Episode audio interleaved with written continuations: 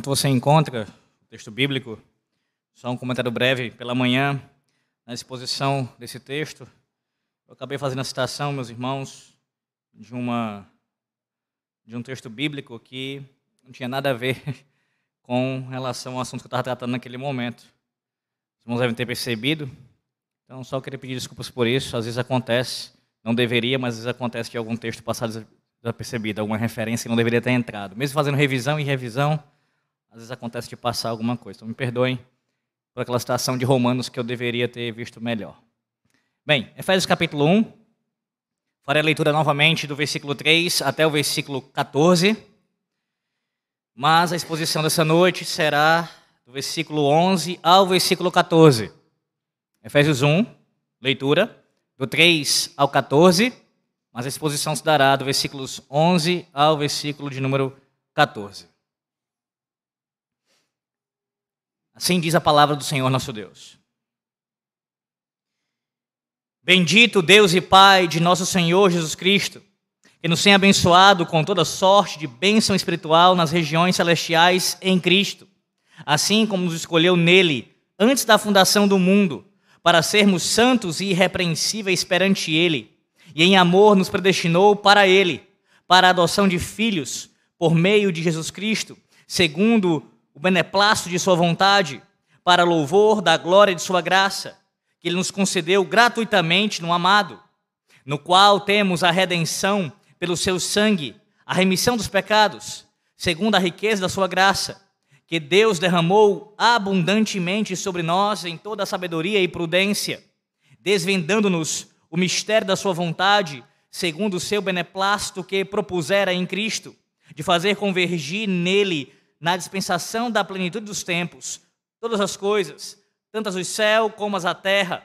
Nele, digo, no qual fomos também feitos herança predestinados segundo o propósito daquele que faz todas as coisas conforme o conselho da sua vontade, a fim de sermos para o louvor da sua glória, nós os que de antemão esperamos em Cristo, em quem também vós, depois que ouvistes a palavra da verdade, o evangelho da vossa salvação, tendo nele também crido, fostes selados com o santo espírito da promessa, o qual é o penhor da nossa herança até ao resgate da sua propriedade, em louvor da sua glória.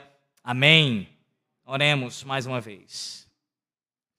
Ó Deus bendito, Santíssima Trindade, Pai, Filho e Espírito Santo, nós glorificamos o Teu nome nessa noite, Senhor, como temos feito desde cedo no Teu santo dia.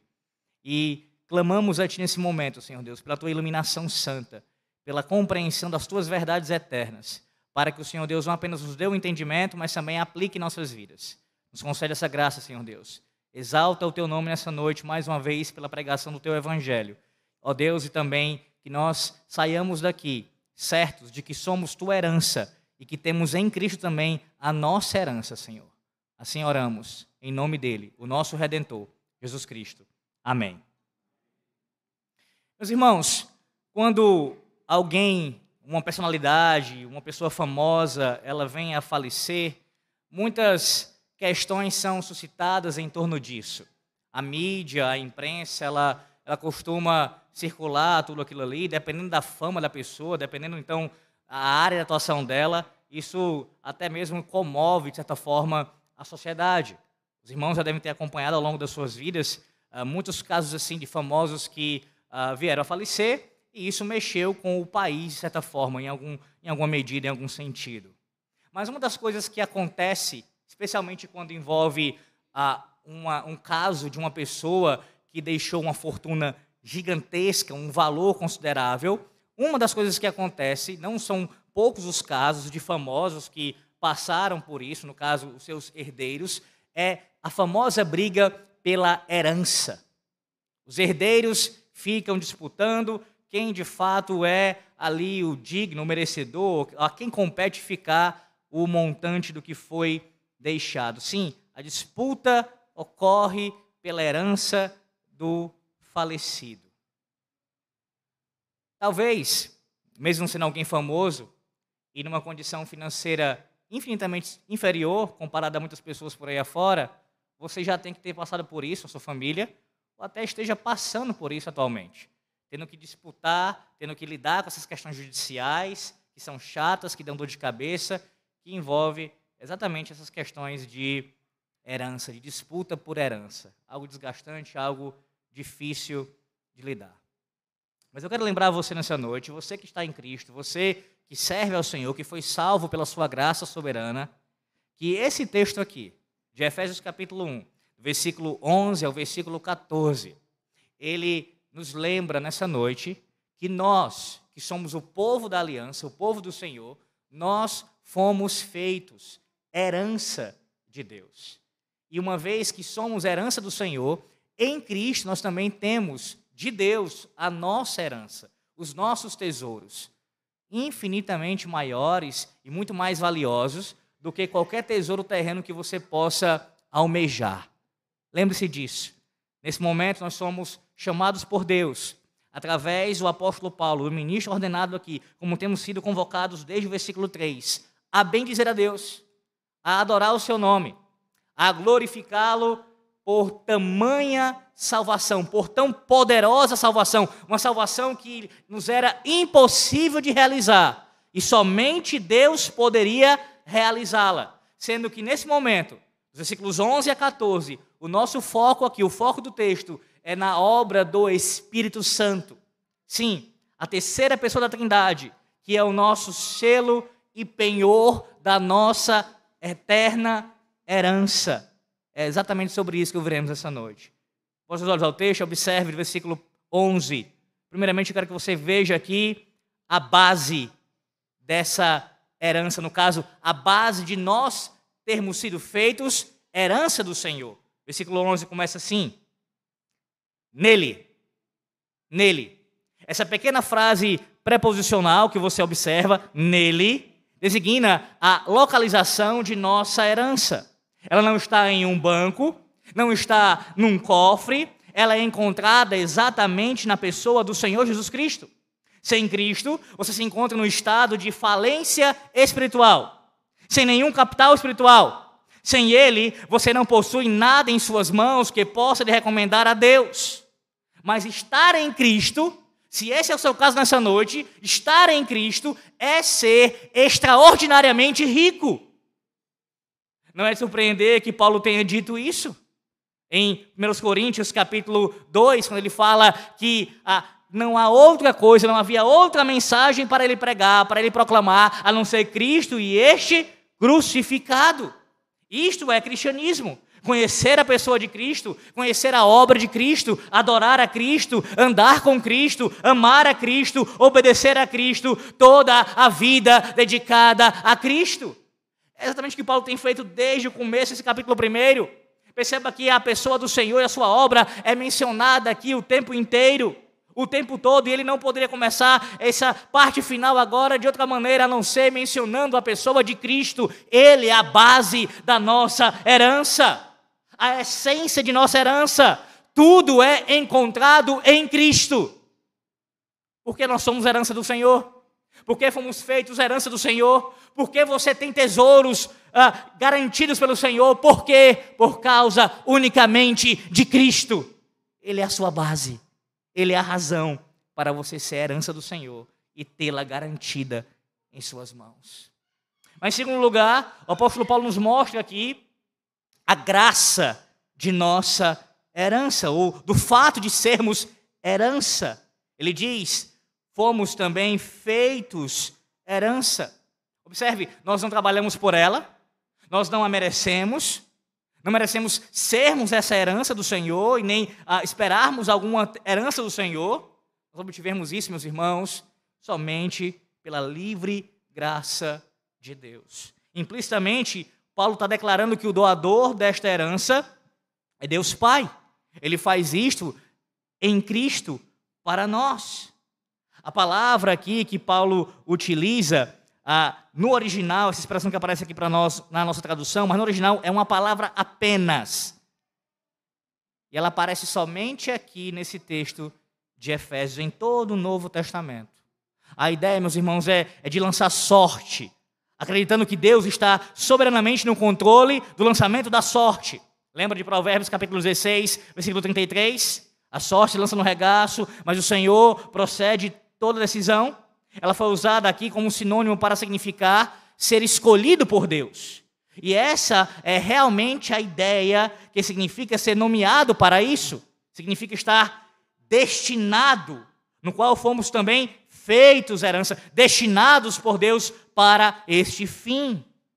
Como veremos mais adiante, significa ser predestinados a receber esta herança. A ideia é que fomos soberanamente escolhidos pelo Senhor Deus para receber esta herança de acordo com a sua vontade soberana.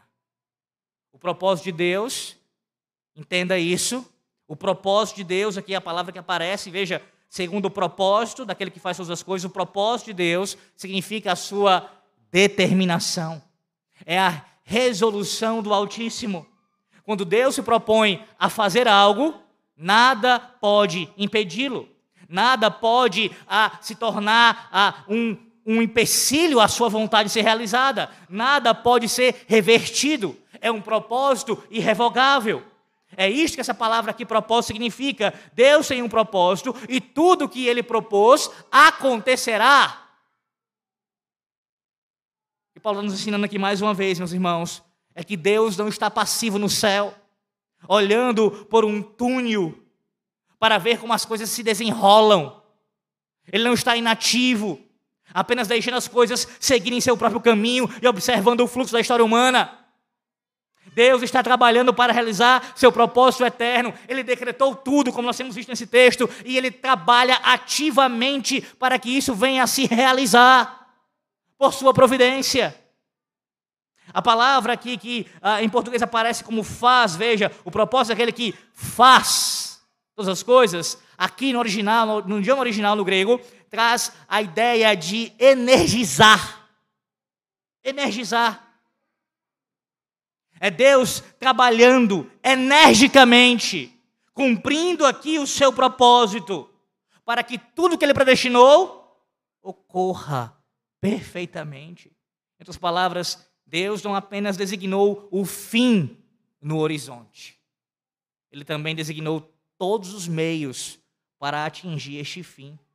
E ele trabalhará através destes meios para realizar seu fim designado.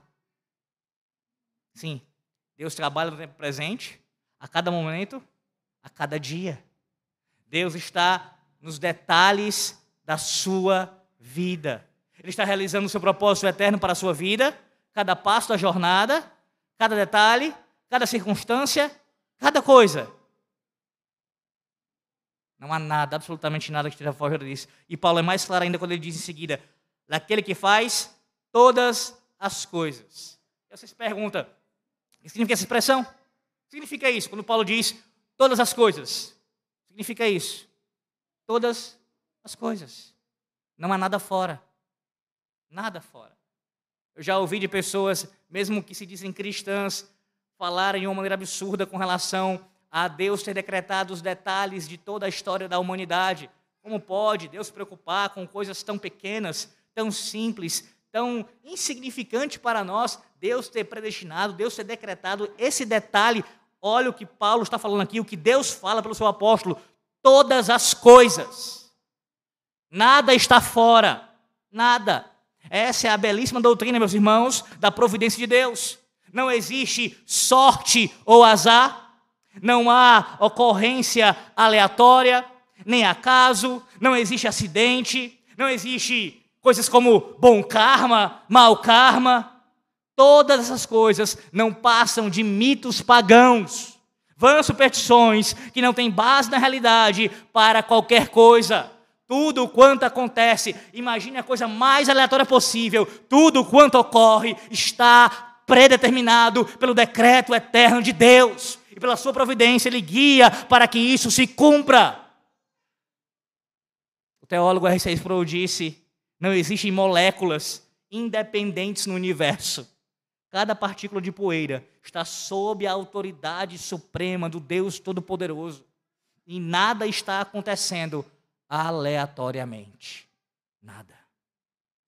Mesmo o simples fato de você, homem, mulher, criança, que se encontra hoje aqui, jovem, rapaz, moça, você que se encontra hoje aqui, sentado nestes bancos.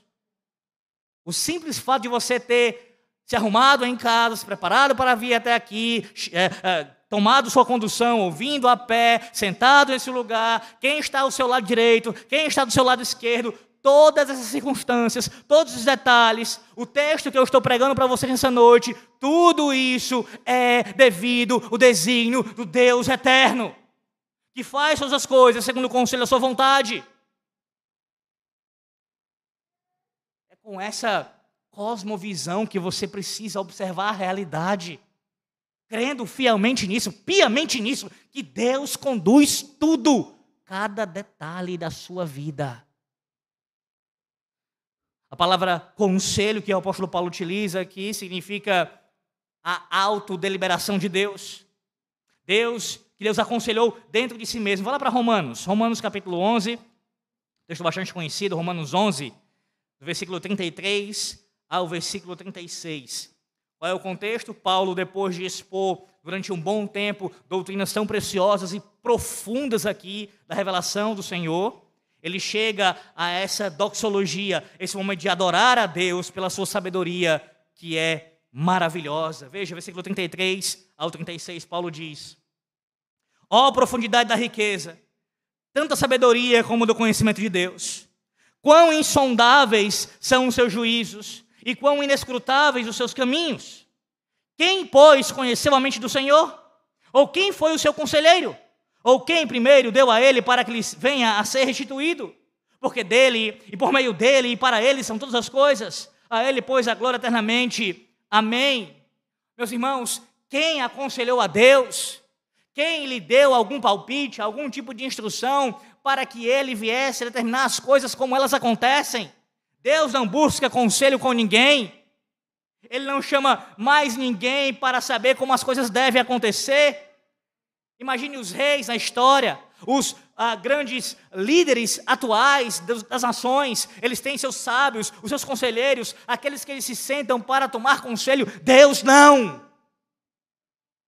O conselho do Senhor acontece de maneira intratrinitária. Pai, Filho e Espírito Santo decidem como as coisas vão acontecer. Entenda, toda vez que você ora, você não está, de forma alguma, informando a Deus sobre algo, no sentido de lhe dar alguma nova informação. Ele já sabe, antes que a palavra dê, a tua palavra venha à tua mente e venha sair à tua boca. Aquele que não busca conselho com ninguém, conhece nossos corações, conhece nossos pensamentos, conhece nossos desejos, conhece tudo sobre nossas vidas. Tudo. No sentido mais verdadeiro usando, usando a terminologia aqui, livre-arbítrio, no sentido como tem sido usado em nossos dias muitas vezes. Como se fosse uma ideia, ah, como se, como se significasse ah, uma liberdade absoluta, total. Usando nesse sentido. Ninguém, nenhum ser humano, possui livre-arbítrio. Há apenas um no universo que tem livre-arbítrio no seu sentido mais puro e verdadeiro. E esse é o próprio Deus Todo-Poderoso.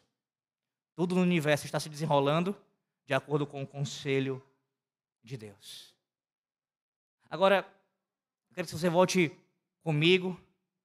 Na verdade, eu espero que você já esteja aqui, mas ainda mais sua mente volte para aquilo que os solos reformados chamam de eternidade passada. Volte para o santuário, ali onde só havia a Santíssima Trindade, Deus Pai, Filho e Espírito Santo antes da Terra ser criada, antes do universo, com todas as suas galáxias, vir a existir. E aí entenda o que aconteceu aqui, o que Paulo está escrevendo nesses versículos 11 e 12 aqui. Na verdade, os versículos 11, mais precisamente. Ele diz assim, mais uma vez, nele, digo, no qual fomos também feitos herança, predestinados segundo o propósito daquele que faz todas as coisas, conforme o conselho da sua vontade. O conselho de Deus, meus irmãos, ele ocorreu antes de tudo isso e foi dentro, como eu disse, de si mesmo. Não buscou com ninguém de fora, mas dentro do conselho da Trindade. Do conselho de Deus vem a sua vontade, essa é a ordem, vem a sua vontade. Uma vontade que é detalhada e minuciosa. E como vimos, inclui todas as coisas. Paulo está focando aqui nesses primeiros nesses versículos iniciais de Efésios na obra da redenção, na obra da salvação. Mas ele afirma aqui categoricamente que não é apenas isso, não é somente a salvação que Deus predeterminou e que está ah, cumprindo a sua vontade, é tudo. Tudo. Então, no seu conselho vem a sua, do seu conselho vem a sua vontade. E essa vontade inclui tudo. Desde o início até o final. Tudo. Sem exceção. Chamado decreto do Senhor Deus, o decreto eterno do Senhor Deus. E da vontade vem então o seu propósito, onde ele se propõe a ser o executor da sua vontade. Assim, pela sua providência, vai executando cada coisa que ele mesmo decretou. Então Deus predestinou. E como eu citei no sermão, no segundo sermão dessa série, quando Deus predestina algo, é como se ele derramasse isso em concreto. Torna-se irrevogável, imutável. Como eu falei pela manhã, entenda, Deus não tem um plano B. Não existe isso. Não existe para o Senhor saída de emergência. Tudo que ele decretou está acontecendo e ele está soberanamente tranquilo em seu trono. Não há desespero no céu, não há a preocupação, não há nenhum tipo de, de pensamento ou de atitude a se desesperar, a ficar. Não existe isso. Deus soberanamente reina reina. Lembre-se do que Isaías capítulo 6 nos diz. No ano da morte do rei Uzias, quando aquele monarca morre, o Senhor concede aquela visão ao profeta Isaías da sua glória, do seu trono, mostrando que os reis humanos morrem, os reis humanos descem à sepultura, os, rei, os, os reinos humanos ficam seus, sem seus governantes, e aí os homens se desesperam. Mas o Rei dos Reis e Senhor dos Senhores continua soberanamente reinando tranquilo. Não há correria no céu. Por isso você precisa alinhar essas palavras com muito cuidado aqui, como, como um bom estudante da palavra de Deus. Conselho Vontade nessa ordem: conselho, vontade, propósito e predestinação, que é assinada, selada e entregue antes da fundação do mundo. De forma alguma, a palavra de Deus está aqui afirmando para nós, como também em outras partes que isso vai ficar ainda mais claro, que não somos responsáveis pelo que nós fazemos. É claro que somos. Mas deixe-me dizer uma coisa a você, mais uma vez com relação à oração. Quando você ora ao Senhor, diferentemente do que falsos mestres ensinam lá fora, você não muda a vontade de Deus com a sua oração. Oremos a Deus, porque ah, você orando ao Senhor vai fazer a sua vontade mudar. E você nem gostaria que isso acontecesse, se fosse possível. Você não iria gostar que qualquer pessoa pudesse mudar a vontade o decreto do Deus Altíssimo. Porque isso, se você conseguir pensar acerca disso logicamente, isso, se alguém fizer isso, certamente isso vai trazer implicações para a sua vida. Para a sua vida. Deus deixou as coisas muito bem amarradas e muito bem feitas, de tal maneira que ah, tudo o que acontece, meus irmãos, ainda que nós não consigamos entender em nossas vidas particularmente, isso cumpre o seu propósito. E pensar fora desse tipo de raciocínio é algo, além de ah, fugir ao ensino da palavra de Deus, traria perturbação a nós, inquietude a nós. Em outras palavras, saber que Deus governa e que Ele é quem está no controle e não é o homem, e o homem não pode é, mudar os planos de Deus, saber disso traz quietude ao coração, calma ao coração, tranquilidade. O que Paulo fez aqui, meus irmãos, diante de nós, foi, por assim dizer, tirar o véu por um momento nos levou à sala do trono de Deus, na eternidade passada, e nos mostrou de onde vem a nossa herança e, e o fato de nós termos sido feitos herança do Senhor. Simplesmente Deus nos escolheu por ter misericórdia de nós. Ele quis exercer misericórdia sobre nós e fazer de nós o seu povo. Pare por um momento e reflita agora. Como nós temos acompanhado nessa série aqui, inicial, desses, dessa perícope, do 3 ao 14. Faça o que o Espírito Santo intencionou quando usou o apóstolo Paulo para escrever essa perícope. Deixe o seu coração, a sua alma nesse momento, se inundar de ações de graças a Deus.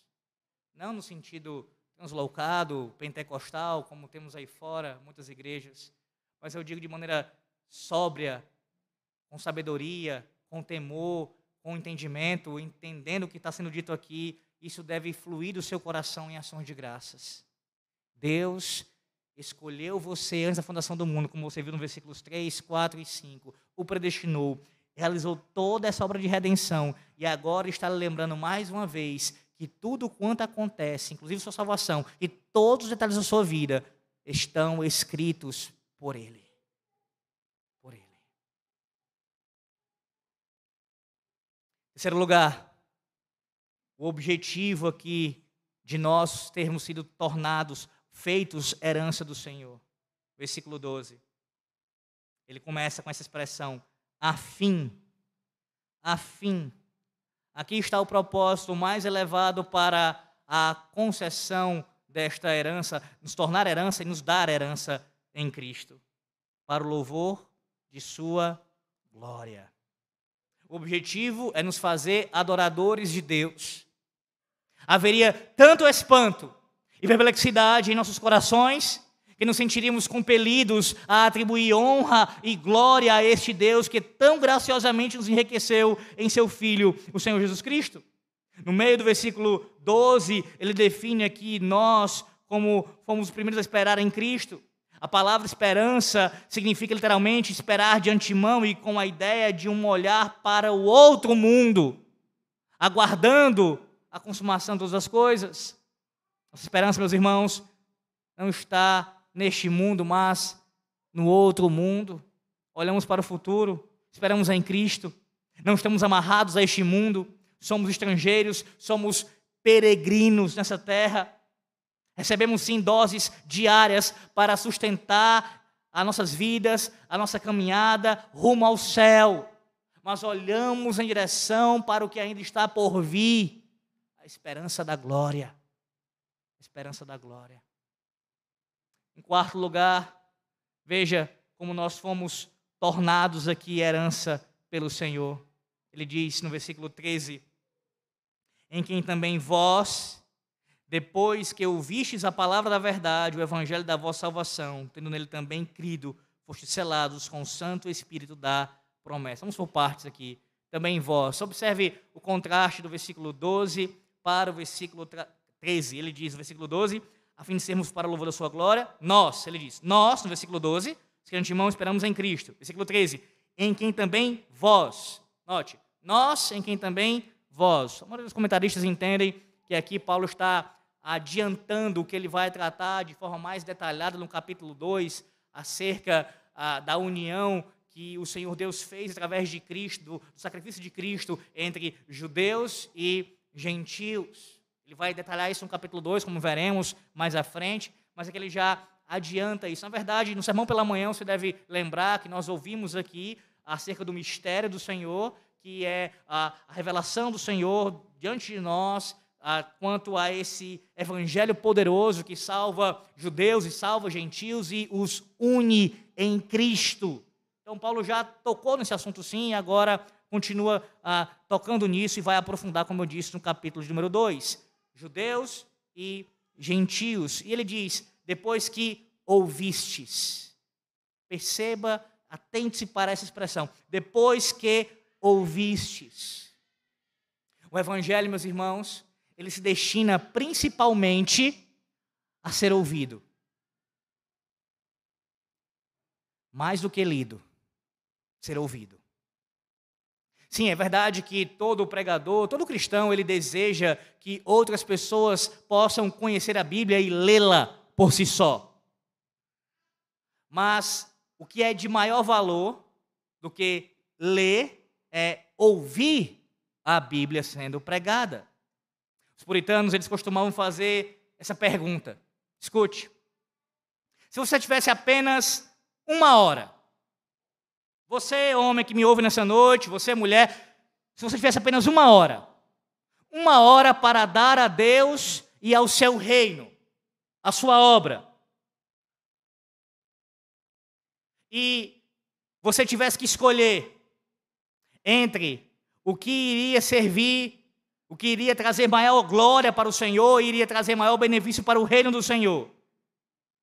Uma hora, sentado, sozinho, em sua casa, lendo a sua Bíblia, primeira opção.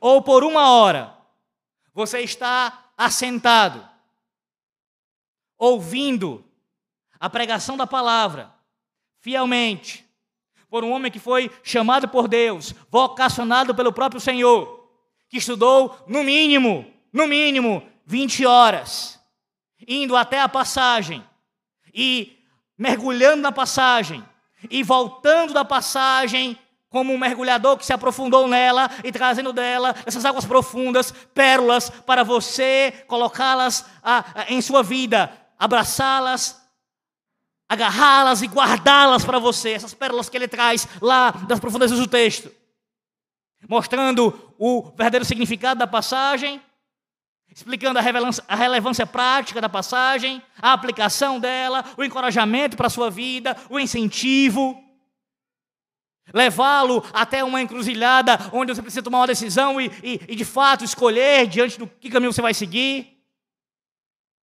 teria a compreensão dessa passagem vastamente ampliada. Entre esses dois, entre uma hora sentado com sua Bíblia, lendo ela, ou então ouvindo uma pregação fiel da palavra. Eu pergunto a você, você responda dentro de si mesmo, para você mesmo, diante do Senhor: o que é que traria maior benefício para a sua alma? Os puritanos disseram que dez em cada dez vezes seria sentar-se sobre a pregação da palavra de Deus e ouvir as Escrituras sendo expostas com poder e energia do Espírito Santo. Talvez alguns de vocês respondessem o contrário aqui. Ah, eu sou tão bom que eu sozinho com a minha Bíblia me garanto. Eu sou tão bom que eu não preciso de pregador expondo, eu não preciso de pregador explicando, eu mesmo tenho condições de ah, consultar o texto original, eu mesmo tenho condições de me aprofundar, eu mesmo tenho condições de ler e por si só tirar a interpretação. Talvez fosse a sua resposta essa noite aqui. Você é um tolo se você pensa assim. Um tolo. Nada, absolutamente nada, nada pode superar, em termos de edificação, para a sua vida, para a sua alma, a pregação pública da palavra de Deus. Nada. Nada. Isso é algo que o apóstolo Paulo se refere aqui, e esse é o entendimento da palavra de Deus. Romanos 10, 17. A fé vem pelo ouvir, e ouvir a palavra de Cristo, a pregação de Cristo. Cristo prega do púlpito, fala com o seu povo o evangelho que foi planejado por Deus, que foi está faz parte do seu decreto eterno, ele foi planejado para ser proclamado, anunciado, pregado, para que você ouvisse e internalizasse as verdades eternas no seu coração. Mais do que a leitura, que é edificante, que é maravilhosa, que é imprescindível, mas maior, maior do que isso, é a pregação da palavra. Por isso que Paulo fala aqui, depois que ouvistes, ouvistes a palavra da verdade o Evangelho. O Evangelho, meus irmãos, é a maior mensagem, a mais poderosa, e não há nada na sua vida, absolutamente nada, que você, que você poderá ouvir que seja mais poderoso, mais importante do que a mensagem do Evangelho, as boas novas de salvação em Cristo Jesus. Não há nenhuma mensagem mais preciosa do que essa. Nenhuma. A salvação, ele diz, palavra da verdade, o Evangelho da vossa Salvação. Salvação, sabe do que? Libertação do perigo iminente. Resgatado da ruína imediata. Ser libertado da própria ira de Deus. Os Efésios ouviram essa mensagem, assim como você já ouviu e a ouve novamente nessa noite. Sim, o Evangelho não deve ser ouvido por nós apenas quando nós estivermos, quando a pessoa está numa condição de ainda não salva. O Evangelho deve ser ouvido por nós diariamente, dominicalmente, sempre. Os eleitos de Deus, o povo da aliança, a herança do Senhor, ouve frequentemente o Evangelho, deve ouvir o Evangelho frequentemente. Como você ouve nessa, nessa noite, novamente. Eis a maior necessidade do pecador: ser salvo do próprio Deus. E somente o próprio Deus pode nos salvar. A verdade central de toda essa passagem. A salvação é de Deus, por Deus e para Deus. E para Deus. Quando você for aí fora testemunhar, ou então até mesmo no contexto de oração da igreja, entre os irmãos, quando você for testemunhar de Cristo, para quem quer que seja, seja qual for o contexto, pare, deixe de falar de você e enche a sua boca para falar do Evangelho. Fale de Deus, fale do que Deus fez por você, da obra que Ele operou na sua vida, a obra de salvação pelo seu santo Evangelho que foi pregado e você ouviu a palavra da salvação e creu nela. Assim você testemunha do Evangelho. Observe, ele, ele segue dizendo: tendo também nele crido. E aí vem a enorme responsabilidade. Não basta ouvir o Evangelho. Você precisa reagir ao Evangelho. Não basta ouvir, você precisa reagir. Deve responder ao que você ouviu. E acreditar, meus irmãos, é muito mais do que conhecer os fatos sobre o Evangelho. Não basta conhecer a mensagem, o conteúdo. Você precisa agir pela fé entregar a sua vida a Cristo, colocar a sua confiança nele, em sua vida e sua morte, em toda a sua obra. Ninguém mais pode tomar essa decisão por você. Você que me ouve nessa noite, rapazinho, moça, que você nasceu na fé, isso foi uma bênção do Senhor, você nasceu no contexto da aliança, mas lembre-se que você precisa crer individualmente no Senhor Jesus Cristo. A fé do seu pai, a fé da sua mãe não vai lhe salvar. Você tem que crer. Você tem que crer no Senhor. Ninguém pode agir em seu lugar. Absolutamente ninguém. O capítulo de número 14, nossa confissão de fé, da fé salvadora, no parágrafo 2 diz: Por essa fé, o cristão crê ser verdade tudo quanto nela é revelado, segundo a autoridade do mesmo Deus que fala em Sua palavra, e age de conformidade com aquilo que cada passagem contém em particular, prestando obediência aos mandamentos, tremendo as ameaças e abraçando as promessas de Deus para esta vida e para a futura. Porém, os principais atos de fé salvadora são, escute, essa é a declaração da nossa confissão de fé. Os principais atos de fé salvadora são aceitar, receber e descansar somente em Cristo para a justificação, santificação e vida eterna, pela virtude do pacto da graça. Você precisa individualmente aceitar, receber e descansar somente em Cristo. Uma ilustração pela, com relação à fé salvadora. Imagine uma cadeira disponível para você sentar, ela está desocupada. Mas não basta você olhar para a cadeira. Nem mesmo você é suficiente a você você tocar na cadeira, olhar e tocar nela. Você precisa colocar todo o seu peso sobre a cadeira. Como você está sentado sobre esse banco agora? Você confia nesse banco, nesse sentido. Você coloca todo o seu peso sobre ele. E descansa nele. E se sente seguro nele. E confia nele. Essa é a ideia com relação, uma ilustração, com relação a crer em Cristo e confiar nele para a sua salvação. Você deposita todo o seu peso sobre ele e confia nele para a sua salvação. Não confia nada em você, nenhuma, nenhum ato de justiça, nenhum pensamento, nada, nenhuma obra que você tenha, nenhum mérito. Você confia somente nele e descansa nele. Isto é ser tornado herança do Senhor pela fé no Evangelho e assim garantir, sim, a nossa herança crendo no Filho de Deus. Em quinto lugar, veja a garantia aqui a garantia de que nós já, já somos feitos herança do Senhor. e também receberemos do Senhor a nossa parte, a garantia de nossa herança. A última parte do versículo 13, veja, e a primeira parte do versículo 14 mostram que uma vez salvo, salvo para sempre.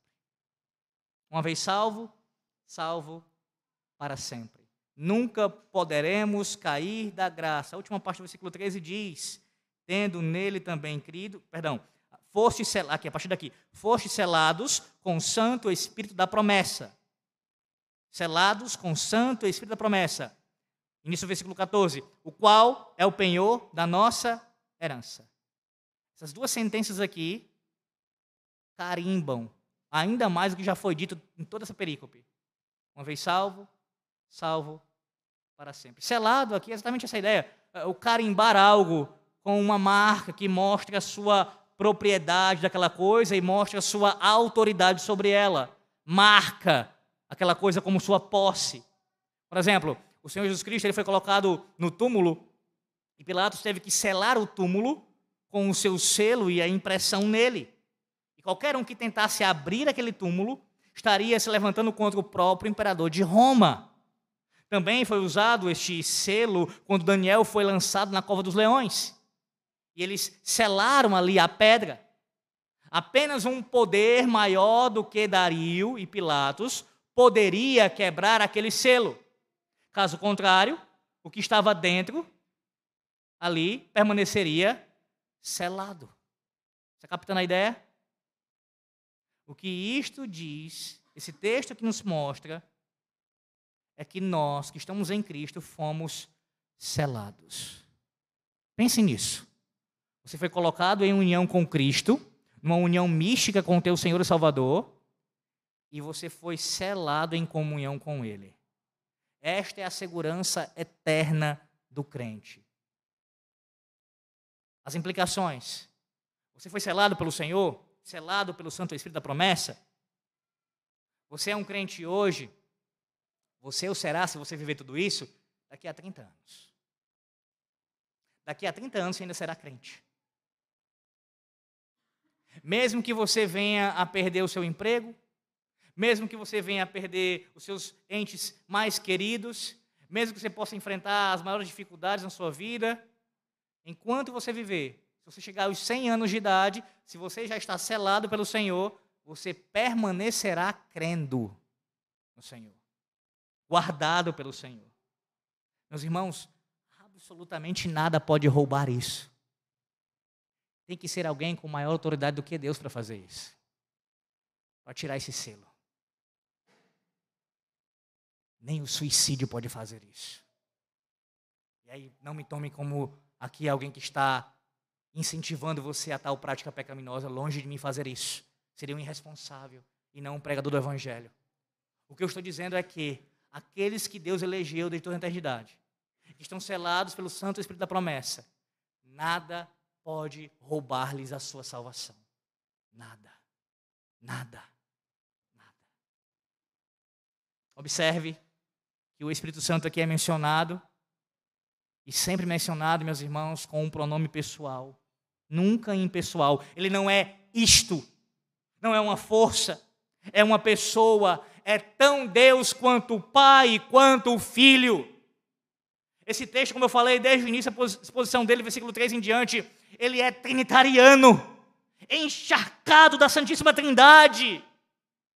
Nos lembra aqui, até de certa forma, o credo apostólico, a sua divisão.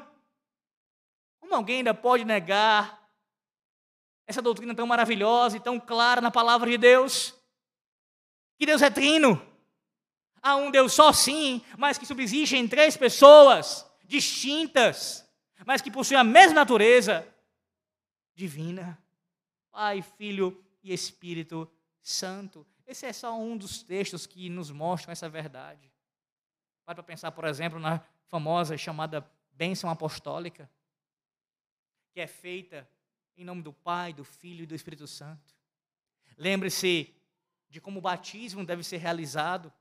O próprio Senhor ensinou isso. Ou seja, em nome do Pai, do Filho e do Espírito Santo.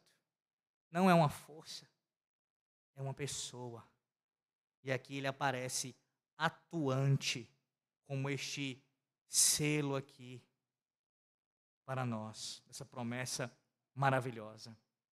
Além disso, ele é o penhor. O penhor. Acerca disso, lembre-se que você foi feito herança do Senhor, e a herança que você aguarda do Senhor, ela não se encontra neste mundo. Na verdade, você já goza sim dessa herança aqui em alguma medida, mas a maior parte dela está no mundo vindouro. vindouro. Além disso, esse, essa ideia do penhor aqui também nos lembra que Deus colocou dentro de nós um adiantamento, porque essa é a ideia do penhor. Um adiantamento, uma garantia de que o que ele prometeu, ele vai cumprir. Imagine, por exemplo, a ideia de alguém que dá um calção para, naquele adiantamento ali, garantir o seu negócio. Mas perceba aqui, que esse penhor, essa garantia, este adiantamento não é qualquer adiantamento. É muito mais do que um adiantamento. A própria terceira pessoa da Trindade é colocada dentro de nós. Habita em nós. Habita em nós. Tudo o que você precisa viver, para viver uma vida cristã fiel a Deus, você já tem dentro de você. E não, essa não é uma mensagem de autoestima. Está dentro de você, você pode conquistar, você pode. Não, nada disso. Mas se você está no Senhor e o Senhor de fato está em você, através do seu Santo Espírito, você é templo e morada do próprio Deus. Se você tem amigos ou não, está sozinho numa prisão ou com várias pessoas ao seu redor, você tem Deus dentro de você. Um cristão nunca está sozinho. Nunca. O próprio Deus está habitando em nós. Atanásio disse que Deus tornou-se o portador de um corpo para que os homens fossem portadores do Espírito. Deus tornou-se portador de um corpo. Cristo encarnou para que nós, homens, meros mortais, fôssemos portadores do seu Santo Espírito. Que glória, meus irmãos. Que glória. Ele ainda fala: resgate da sua propriedade. Sim, o resto da nossa herança ainda chegará. Glorificação. A erradicação da sua e da minha natureza pecaminosa. Iremos comer da árvore da vida, beber do rio da vida. Toda lágrima do nosso rosto será enxugada, não haverá mais dor, choro ou morte. Acesso direto ao trono da graça. Comunhão perfeita com todos os santos, alegria indescritível, a visão beatífica, a mais elevada de todas as bênçãos. Ver o rosto do seu rei, contemplá-lo em sua glória essa é a sua herança maior. Estar com Cristo, ver a Cristo, adorar e se gloriar em Cristo. Porque você e eu somos propriedade dEle, povo dEle, herança dEle, no Senhor. Ah, meus irmãos, que bênção maravilhosa e inaudita. Não tem como nós não, a resposta a isso daqui que Paulo está provocando em seus leitores e em nós aqui é exatamente de exultação, de glória ao nome do Senhor. É assim que ele conclui a última parte, a glória da nossa herança. Ele diz, versículo 14: até o resgate da propriedade em louvor da sua glória. O final do versículo 14 é o que Paulo já falou no versículo 6 e no versículo 12 vocês lembram como foi que eu comecei essa série, essa parte aqui desse, dessa perícope, dizendo que aqui era um, uma espécie de três cumes, três montes. Chegamos ao último dessa sessão. Chegamos a esse monte elevado, a este cume, para mais uma vez bendizer e glorificar a Deus juntamente com o apóstolo Paulo. Ele termina apenas da mesma forma como ele começou. Tudo é feito para a glória de Deus. Tudo. Essa é a razão. Quando alguém lhe perguntar, ah, por que Deus escolheu alguém para uns para salvação, outros não, por que Deus fez isso? A resposta, em síntese, é essa: Deus faz tudo para a sua glória. para o louvor da glória da sua graça. Essa é a razão. E ele não nos deve satisfação alguma acerca disso. Mas ele revela isso para nós aqui. E nessa busca do Senhor pela sua glória, em exaltar a sua glória, a glória da sua graça, nós somos conduzidos ao mesmo tempo a adorá-lo. A adorá-lo. E tudo que foi dito, do versículo 3 ao versículo 14, inclusive essas asseverações de que nós somos aqui, temos no Espírito Santo, tanto a, o selo como também o penhor da nossa herança, nos conduz também nessa adoração a certeza da graça e da salvação. Deixa eu citar mais uma vez a nossa confissão de fé, no seu capítulo número 18, da certeza da graça e da salvação. Lerei com calma aqui toda, todo esse capítulo, que são só apenas quatro sessões. Escute bem. Veja como a linguagem aqui é bastante teológica, como é toda a confissão, mas também tem todo esse peso pastoral aqui para nós. Ainda que os hipócritas e os outros não regenerados possam iludir-se de maneira vã, com falsas esperanças e carnal presunção de se acharem no favor de Deus e em estado de salvação, esperança essa que perecerá, Contudo, os que verdadeiramente creem no Senhor Jesus, o seu caso nessa noite, você crê no Senhor Jesus Cristo e ama o Senhor com sinceridade, como diz a confissão aqui, procura andar diante dele em toda boa consciência, você pode, diz a confissão de fé, baseada na palavra de Deus, nesta vida, certificar-se de se achar em estado de graça. E nós podemos sim nos regozijar na esperança da glória de Deus, nessa esperança que nunca nos envergonhará. Seção 2. Esta certeza não é uma mera persuasão conjectural e provável, fundada numa falsa esperança, mas uma infalível segurança da fé, fundada na divina verdade das promessas da salvação, na evidência interna daquelas graças a que são feitas essas promessas, no testemunho do Espírito de adoção, que testifica com os nossos espíritos sermos nós, filhos de Deus. Espírito este que é o penhor de nossa herança e por quem somos selados para o dia da redenção. Esta segurança infalível não pertence de tal modo à essência da fé, é verdade. Que um verdadeiro crente, antes de possuí-la, não tenha de esperar muito e lutar com muitas dificuldades. Ou seja, você, mesmo sendo um salvo, já experimentando tudo isso, é possível passar por um momento de incerteza quanto a essa segurança. Isso é possível acontecer. Não deveria, mas é possível. Contudo, sendo pelo Espírito habilitado a conhecer as coisas que lhe são livremente dadas por Deus, ele pode alcançá-la sem revelação extraordinária, no devido uso dos meios ordinários. É, portanto, dever de todos agir com toda diligência para tornar certas a sua vocação e eleição para que assim o seu coração possa ser dilatado na paz e na alegria do Espírito Santo, em amor e gratidão para com Deus, na força e alegria nos deveres da obediência, que são os frutos próprios desta segurança. Isto está, portanto, muito longe de inclinar os homens à negligência. Em último lugar, os verdadeiros crentes podem ter, por diversos modos, a sua segurança de salvação abalada, diminuída e interrompida por negligenciar a conservação dela caindo em algum pecado especial que tira que fira a consciência e entristeça o Espírito Santo, por alguma repentina e veemente tentação, retirando Deus à luz do seu rosto e permitindo mesmo aqueles que o temem que andem em trevas e não tenham luz. Contudo, eles nunca ficam inteiramente privados daquela semente de Deus e da vida da fé, daquele amor a Cristo e aos irmãos, daquela sinceridade de coração e consciência do dever, coisas pelas quais a certeza de salvação poderá, no tempo devido, ser restaurada pela operação do Espírito. E por meio delas, eles são, no entanto, sustentados para não caírem no desespero absoluto. Nessa noite, por esse texto todinho que já foi exposto, 3 ao 14, o Senhor reforça essa verdade ao seu coração. O Espírito Santo de Deus testifica com o seu Espírito, através da sua palavra, que se você está no amado, se você está em Cristo, se você está nele, você já é herança do Senhor. Você já pertence ao Senhor. Você já está guardado pelo Senhor. Você já tem o selo e o penhor do Senhor. Assegure-se disto essa noite.